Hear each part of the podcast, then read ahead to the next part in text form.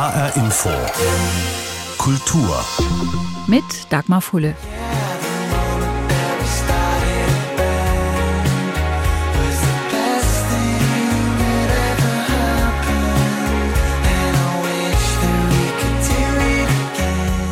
Der Moment, in dem wir eine Band gründeten, war einer der besten meines Lebens. Und ich wünschte, wir könnten es nochmal tun. Singt Matthew Healy im Song Guys, eine Liebeserklärung an seine Jungs, an seine Band, The 1975. An die Kameradschaft, die Solidarität, die Gemeinschaft, die besondere Mischung aus Kreativität und Freundschaft. The 1975 sind den langen Weg gegangen. Gegründet als Schülerband haben sie mehr als zehn Jahre gebraucht bis zur ersten Platte, bis ins Radio und in die Charts. Sowas macht heute fast niemand mehr, hat Adam Levine kürzlich gesagt, der Frontmann von Maroon 5. Bands sind eine aussterbende Art, zumindest im Rampenlicht der Popmusik in den Charts. Ob das stimmt und woran es liegen könnte, das ist heute unser Thema. Zuerst mal ein Blick in die Geschichte. Das goldene Zeitalter der Bands waren zuallererst die 1960er Jahre. Wer musikalisch unterwegs war, war es in vielen Fällen in einer Band und zwar besonders gern in einer mit dem bestimmten Artikel The vorne dran. Es gab The Rolling Stones, The Kinks, The Doors, The Animals, The Beach Boys, The Mamas and the Papas, The Birds, The Small Faces, The Hollies, The Who und natürlich The Beatles.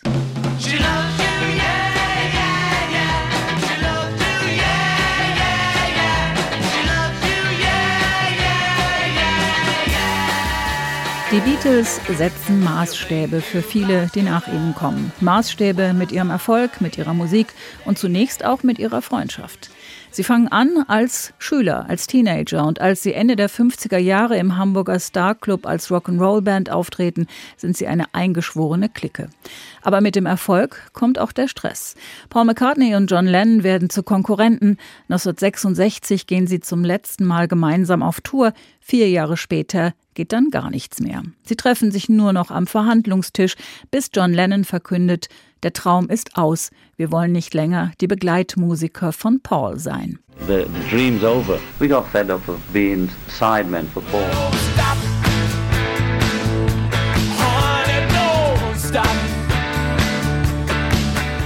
Ganz ähnlich läuft's bei den Rolling Stones. Mick Jagger und Keith Richards sind die ewigen Rivalen. Jagger, der gelernte Betriebswirtschaftler, liebt gute Geschäfte und den Glamour. Richards liebt Whisky und harte Drogen. Anfang der 60er leben die Stones in einer WG zusammen, doch Mitte der 80er knallt die explosive Mischung. Die Stones trennen sich. Bis sich die Streithähne 1989 treffen, bereit zur Aussprache und einem Neuanfang. Das Ergebnis der Versöhnung ist das Album Steel Wheels, eines der bestverkauften der Stones. Zumindest Mick Jagger hat verstanden, um Erfolg zu haben, muss man sich arrangieren. The thing about people when they're working together is that they do You can't expect people to work together all the time without having disagreements. It's not possible. Wenn zwei Leute zusammenarbeiten, dann kann man nicht erwarten, dass immer alles wie geschmiert läuft. Keith, der regt sich manchmal über solche Kleinigkeiten auf. Ein anderer würde das nicht mal merken. Aber solche Anfälle bei ihm, die dauern nicht lange.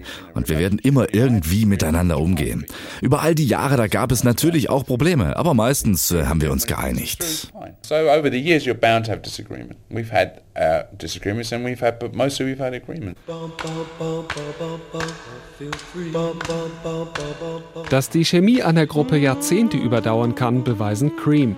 Eric Clapton, Jack Bruce und Ginger Baker klingen besser als je zuvor. All die Jahre hatten sie sich nicht an die alte Gruppendynamik herangetraut. Die Angst war unberechtigt, denn wenn eine Gruppe gut funktioniert, kann dabei Großes entstehen.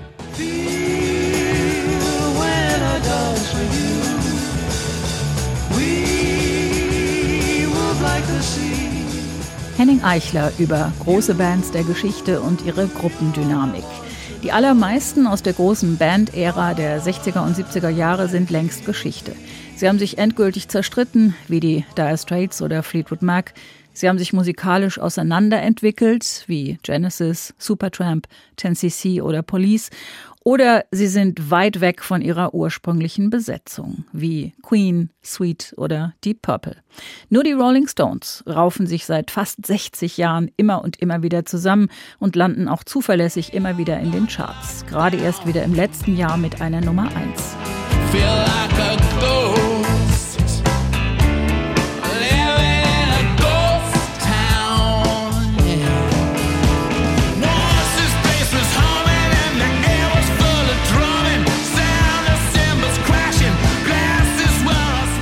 Aber das ist die ganz große Ausnahme.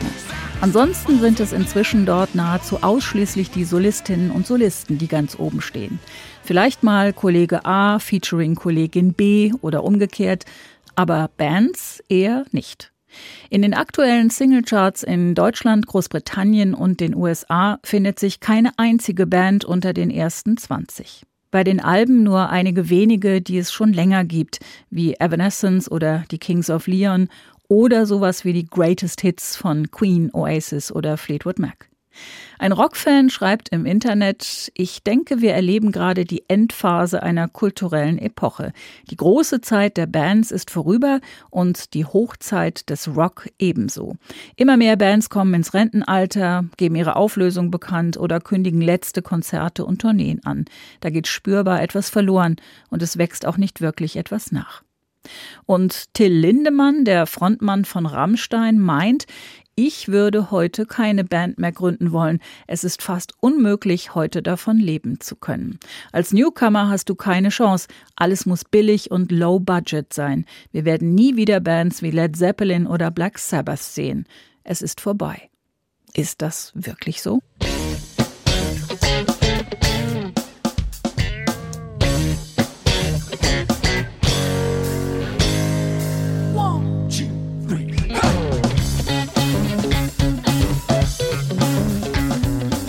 Das ist die hessische Band Loom, die ganz schwer in irgendeine Kategorie passt. Mal ist es Funk, mal ist es Rock, mal ist es Blues, aber es ist immer eine Band. Seit rund vier Jahren. Eine Band mit Instrumenten, mit Übungsraum und mit eigenen Songs. André Stephan, 34 Jahre alt, ist der Bassist von Loom und er sieht für die Bands nicht ganz so schwarz. Äh, ich sehe das nicht so ganz radikal. Ich glaube, wenn man jetzt wirklich so Musiker ist mit vollem Herzen, hat man momentan eigentlich so die einfachsten Chancen, was zu starten. Also es war noch nie einfacher, irgendwie die Musik unter die Leute zu bringen. Das Produzieren wurde billiger, du kannst dir irgendwie selber von zu Hause ein kleines Studio aufbauen oder so und ähm, du kriegst ja deine Musik mit relativ einfachen Mitteln auch auf die ganz großen Player wie Spotify, Amazon Music oder, oder Apple oder so das war ja eigentlich noch nie einfacher. Auf der anderen Seite natürlich, klar, dass der große Aspekt, äh, was er dann sagt, ist natürlich damit Geld zu verdienen. Das ist natürlich super schwierig. Es gibt jetzt halt einfach sehr viel Musik und sehr viele Künstler und da gefunden zu werden, das ist eigentlich so, finde ich, so das Problem oder die Schwierigkeit. Da es ja so einfach auch ist, Musik zu produzieren und da es jede und jeder auch zu Hause machen kann mit relativ äh, einfachen Mitteln, warum hast du dich dafür entschieden, in einer Band Musik zu machen und eben nicht alleine? Ja, also ich bin so Kind der 90er und auch mit vielen Bands aufgewachsen und als ich mich dann selber entschlossen habe, ein Instrument zu lernen, dann war das einfach so der natürlichste Weg, irgendwie mit Freunden oder Gleichgesinnten irgendwie sich da erstmal so äh, auszutoben und zusammen Krach zu machen. Und als es dann so ein bisschen professioneller wurde, dann also ich bin einfach ein Teamplayer und irgendwie schätzt man dann auch so die, die Qualitäten der anderen Bandmitglieder. Und äh, ich finde, jeder bringt da auch mal eine geile Idee mit rein und dann ist es so irgendwie so gefühlt so Man on a Mission und ich liebe es einfach, so einen Plan auszuhacken, der dann irgendwann mal funktioniert und dann mal ein Song wird oder so und das dann irgendwann mal auf Platte landet oder wir den auf der Bühne performen können. Da gibt's kein, also wenig geilere Gefühle, die man so als Mensch fühlen kann, finde ich. Du hast gesagt, es ist heute relativ einfach, Musik zu machen und zu produzieren, aber es ist schwierig, damit bekannt zu werden, in die Charts zu kommen, Geld zu verdienen. Wie schwierig und aufwendig war es für euch, sagen wir mal, in Vor-Corona-Zeiten Auftritte zu kriegen, bekannter zu werden, euch so eine Fanbase zu erspielen? Also zugegeben, es ist nicht so leicht, wie es vielleicht früher mal war. Also wir machen auch schon also unabhängig jetzt voneinander schon länger Musik und man hat schon gemerkt, früher gab es wesentlich mehr Bands. Das ist schon so. Und dadurch dann halt auch das Interesse im Publikum, auch Bands zu sehen und auch einfacher einen Gig zu finden. Das hat eigentlich bei uns im letzten Jahr ganz gut geklappt. Also wir hatten dann unsere erste Single quasi am Start und hatten dann das Glück, bei einem größeren Künstler, Andreas Kümmert, ins Vorprogramm zu rutschen Und dann gab es dann da auch mal so zwei, drei Leute, die es halt geil fanden. Man hat dann so gemerkt, okay, so langsam könnte sich das so entwickeln und es wurde so ein bisschen größer und dann flupp, dann kam Corona und dann war es auch schon vorbei mit dem guten Run. Wenn wir jetzt mal davon ausgehen, dass es in absehbarer Zeit vielleicht dann doch vorbei ist, wie siehst du die Zukunft von Bands? Also wenn beispielsweise jemand wie Ed Sheeran im Stadion ein Konzert vor 60.000 Leuten alleine spielt mit Gitarre und einer Loopstation, wie ist dann die Zukunft von Bands? Also ich finde es generell schwierig, wenn Bands oder Künstler sowas wie ein Fußballstadion als Konzertplattform nutzen, weil ich finde, das nicht wirklich dafür ausgelegt ist. Aber das ist, glaube ich, auch einfach so eine Ansichtssache. Äh, ich habe da nichts dagegen. Ich finde das äh, immer gut und es ist ein Zeichen von Fortschritt und Weiterentwicklung. Das eine schließt das andere nicht aus. Also das äh, gibt's ja eigentlich auch schon seit den 80ern, 90ern, dass diese großen Pop-Ikonen, Madonna, Michael Jackson oder so, eigentlich auch mehr oder weniger oder auch mal alleine auf der Bühne standen. Und nebenbei gab's ja auch immer noch Bands oder auf großen Festivals spielen ja auch immer noch Bands. Also ich finde, das wird auch in Zukunft noch koexistieren. Also es liegt, glaube ich, so in der Natur des Menschen, dass er wirklich so auf Kunstsicht jetzt nicht lange Bock hat auf immer das Gleiche. Und ähnlich wie es in den 90ern dann wieder so diesen, ja, diesen Wunsch nach was Rauem oder als diese Crunch-Welle dann kam und so ein bisschen so dieses raue, ehrliche, authentische wieder hervorgebracht hat, glaube ich, dass das auch wieder kommen könnte. Ich kann es natürlich nicht vorher sagen, aber ich denke mal, dass irgendwann auch wieder Bands wieder vielleicht im Zeitgeist wieder etwas populärer angesehen werden. Sagt André Stephan, der Bassist der hessischen Band Loom.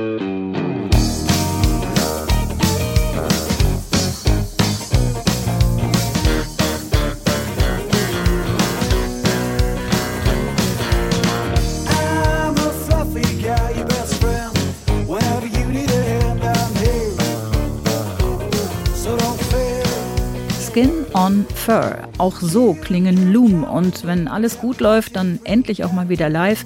Anfang September, da geht's über die südhessische Landesgrenze nach Würzburg zum Festival umsonst und draußen. Und bis dahin gucken, was geht im digitalen Zeitalter. Eine Möglichkeit, die Möglichkeiten zu entdecken, ist das kostenlose digitale Future Music Camp der Popakademie Mannheim am 15. und 16. April mit Vorträgen, Workshops und Diskussionen, vor allem zum Bereich der Musikvermarktung. David Stammer ist Projektmanager Digital Innovation bei der Popakademie und verantwortlich für dieses Future Music Camp. Sieht auch er für die Bands und Musikschaffenden heute, dass es leichter ist, Musik zu machen, als sie zu vermarkten? Ich würde dem Künstler oder dem Musiker, mit dem Sie gesprochen haben, grundsätzlich zustimmen. Es ist sehr, sehr einfach, Musik zu produzieren. Aber auch die Möglichkeiten zur Vermarktung sind in meiner Einschätzung nicht schlechter, als es früher war. Sie sind natürlich anders. Es gibt nicht mehr die etablierten Gatekeeper, wie zum Beispiel Musikzeitschriften oder das Musikfernsehen. Dafür gibt es Social-Media-Plattformen, über die wir unsere Musik präsentieren und verkaufen können. Und wie man mit denen am besten interagiert, darüber sprechen wir auch beim Future Music Camp. Der Segen ist auch gleichzeitig der Fluch. Musik zu produzieren ist heute einfacher denn je, aber genau deswegen ist auch der Konkurrenzkampf deutlich größer und es wird zunehmend schwieriger, sich im großen Markt der Veröffentlichungen zu behaupten und sich Gehör zu verschaffen, sagt David Stammer. Er meint aber auch, wer das jetzt digital gut hinbekommt, hat gute Chancen, dass es auch nach Corona weitergeht. Die Musikindustrie bekommt durch die Corona-Pandemie so eine Art Zwangsdigitalisierungsschub und viele Mechanismen, die vorher undenkbar wären, im digitalen Raum werden immer gängiger. Daher sehe ich, dass auch wenn die Pandemie dann weg ist und hoffentlich bald wieder Live-Musik möglich ist, dass diese digitale Komponente bleibt und die Musikerinnen und Musiker, die sich in der Zeit entsprechend gut digital aufgestellt haben, wahrscheinlich auch langfristig davon profitieren können sagt David Stammer, Projektmanager Digital Innovation bei der Popakademie in Mannheim und verantwortlich für das dortige Future Music Camp. Am 15. und 16. April mit Vorträgen, Workshops und Diskussionen online und kostenlos. Künstlerischer Direktor und Geschäftsführer der Popakademie ist Udo Dahmen, der lange auch Schlagzeuger war mit Bands wie Kran oder Lake, mit Künstlerinnen und Künstlern wie Gianna Nannini, Nina Hagen, Jack Bruce oder Gary Brooker. Wie erlebt er das mit den Studierenden an der Popakademie? Gründen die noch Bands oder sind sie doch eher als einzelne Künstlerinnen und Künstler unterwegs?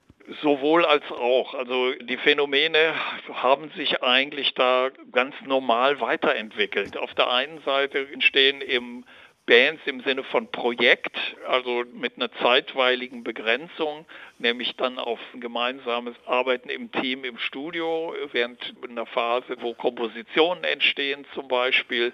Oder eben daraus entwickeln sich, wenn bei Erfolg dann auch Dinge, die länger zusammen passieren oder und auch eben erstmal Projekte, die darauf begrenzt sind und wo sich dann eine Liveband dann, wenn eben auch tatsächlich live gespielt wird, wir erleben ja im Moment eine Zeit, in der das nicht stattfinden kann, wo dann eine Band unabhängig oder ähm, in ähnlicher Besetzung zusammengestellt wird.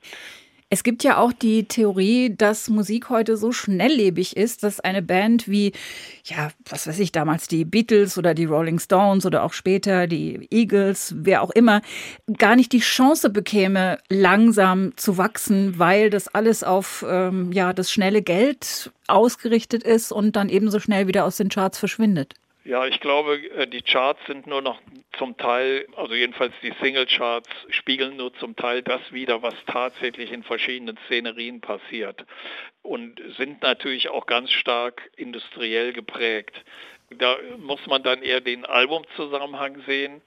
Und da ist es eben auch so, dass auf der einen Seite natürlich das viel individueller ist. In der Popkultur denken wir an DJ-Culture und elektronische Musik oder ein Beispiel wie Moby, der jetzt schon seine Best Off mit Streichern zusammen produziert, aber der ja eher auch aus einem elektronischen Zusammenhang kam. Und das sind damit aber auch Teams, die zusammenarbeiten. Das ist ja nicht die einzelne Person, sondern da stehen ja durchaus mehrere Leute dahinter, auch im musikalischen Sinne. Nur dieser alte Begriff einer Band, die zusammenwächst und die dann auch zusammen auf Tour geht, das ist in der Form viel seltener heutzutage, aber gibt es immer noch. Und ich glaube, in dem Moment, wo wieder live gespielt werden kann, wird sich das auch wieder stark entwickeln. Tatsächlich. Also Sie selber sind ja Schlagzeuger. Wird es in ja. 10 oder 20 Jahren noch Schlagzeuger geben, die ja nur eigentlich eine Band wirklich brauchen? Absolut. Also mal abgesehen davon, dass die Funktion des Schlagzeugers in der Band sich völlig verändert hat. Also auch bei den Bands, die vor der Corona-Zeit noch live unterwegs waren. Also ich denke jetzt zum Beispiel hier aus Deutschland und auch mit der Pop Academy verbunden, Alice Merton, der Schlagzeuger in der Band, der Lukas Heibi, ist ja nicht nur derjenige, der in der Band Schlagzeug spielt, sondern der auch zum Beispiel alles, was ja oftmals heute auf elektronische Weise im Playback mitgespielt wird, eben abfährt und zielgerichtet auch mit einsetzt neben dem Schlagzeugspielen, der ist eben dafür zuständig. Das gilt für Lea und ihre Band genauso. Und ich kenne etliche Beispiele, wo das heute so läuft. Also Liveband ist heute auch ein anderer Zusammenhang und gerade Schlagzeuger sind interessanterweise da oftmals diejenigen, die das auch mit antreiben. Heißt das Fazit ist, es gibt Bands und es wird weiter Bands geben, aber die sehen womöglich anders aus und die Mitglieder haben vielleicht andere Aufgaben auch. Absolut. Also die Schwierigkeit ist immer Äpfel mit Birnen zu vergleichen. Die typische Rock'n'Roll-Band der 70er Jahre in Form von Led Zepp oder Deep Purple und viele, viele andere, Genesis gehören auch dazu im ersten Schritt, die wird es so nicht mehr geben in Zukunft, sondern das sind eben dann doch Bands oder Teams, die zusammenarbeiten, bei denen immer die elektronische Seite auch eine Rolle spielt sagt Udo Dahmen, künstlerischer Direktor und Geschäftsführer der Popakademie Mannheim, zur Frage, warum es so wenige junge Bands gibt, vor allem nicht in den Charts. Ob die Gründung einer Band heute noch eine Option ist für junge Musikschaffende oder ob die Ära der Bands vorbei ist. Right, so bright. I gotta The future is so bright, I gotta wear shades. Die Zukunft strahlt so hell, dass ich eine Sonnenbrille brauche. Der Song der US-amerikanischen Band Timbuk 3 aus den 80er Jahren hat damals wie heute einen höchst ironischen Unterton. Nicht nur, aber auch und gerade ganz aktuell für Musikerinnen, Musiker und Bands. Was tun sie ohne Bühne in Zeiten von Corona? Live-Konzerte sind seit Monaten nicht erlaubt, Konzertsäle und Clubs geschlossen, Festivals abgesagt und es ist im Moment noch kein Ende in Sicht. Die Corona-Pandemie trifft die Kulturbranche so hart wie kaum eine andere und viele Fans wünschen sich, ach, könnten wir sie nur alle retten. Können wir nicht, nicht als Fans und auch nicht als hessischer Rundfunk, aber einen kleinen Beitrag leisten, das können wir schon mit der Aktion Bühne frei. Jesko von Schwichow zur Frage, was der HR dabei anbieten kann. Der HR kann vor allem eine Bühne anbieten, die schöne große Bühne im HR-Sendesaal und kann Sendezeit anbieten kann einen Dialog anbieten und kann Öffentlichkeit anbieten. Und das ist uns in dieser Situation ganz besonders wichtig. Wir können das für Musikerinnen und Musiker in Hessen oder aus Hessen tun weil wir der Meinung sind, wir sind die Richtigen, das zu tun. Wir müssen das tun. Wir müssen das auch leisten können als hessischer Rundfunk in dieser Situation. Und wir möchten gerne dass sich wenigstens eine Handvoll Menschen oder sagen wir mal mehrere Handvoll Menschen in dieser Situation das Bewusstsein bekommen, dass sie wichtig sind. Und mein Eindruck ist, dass in dieser Pandemiesituation die Künstlerinnen und Künstler, die Musikerinnen und Musiker somit zu den ein bisschen Vergessenen gehören. Und das muss aufhören, das muss sich ändern. Bühne frei für Live-Musik. In diesem Frühjahr im großen Sendesaal des Hessischen Rundfunks. Und wer kann mitmachen? Eigentlich alle Musikerinnen und Musiker, die professionell von der Musik leben, die ihren Lebensunterhalt damit normalerweise bestreiten, die im Moment vielleicht irgendwo Regale einräumen, die vielleicht wieder zurück zu den Eltern gezogen sind, weil es einfach gar nicht mehr ging, anderweitig finanziell zu überleben. Und die Bandbreite ist ganz, ganz weit gespannt. Also wir können von Barockensembles und Solokünstlern bis hin zu Elektro und Hip-Hop alles brauchen und unterbringen. Man muss sich allerdings bewerben. Wir werden das in dieser Situation nicht schaffen, allen notleidenden Künstlerinnen und Künstlern in Hessen jetzt eine Hilfe anzubieten, aber wir können wenigstens ein Zeichen setzen. Und das ist nicht ganz klein, das Zeichen. Es ist also schon so, dass wir mindestens 24 Acts im Laufe des April und Mai aufzeichnen können, die jeweils 30 Minuten Sendezeit bekommen werden. Und zwar auch quer über alle Programme. Es werden Bild- und Tonaufnahmen gemacht. Es sind Aufnahmen, die dann diese 30-minütigen Sets von den Ensembles oder Bands oder Solokünstlerinnen und Künstlern kommen in die ARD Mediathek. Und es wird auch eigene Sendungen geben, in denen sie vorgestellt werden, in denen sie in den Dialog gezogen werden. Wir werden erfahren, wie es ihnen geht in dieser Situation, wie sie versucht haben, da rauszukommen. Und wir wollen dazu eine kleine Hilfestellung geben. Einfach auch, damit sie präsent bleiben können. Diese Sendezeit zu bieten, um zu sagen, wir sind für euch da, ihr wart lange für uns da, ihr habt uns Kunst und Genuss und Musik geschenkt und wir wollen euch auch was zurückgeben. Jesko von Schwichow über die Aktion Bühne frei für hessische Profimusikerinnen und Musiker aller Art und aus allen musikalischen Bereichen. Das Bewerbungsverfahren läuft, alles weitere im Netz auf hr.de. Und das war HR Info Kultur. Den Podcast finden Sie auf hrinforadio.de und in der ARD Audiothek. Mein Name ist Dagmar Fulle.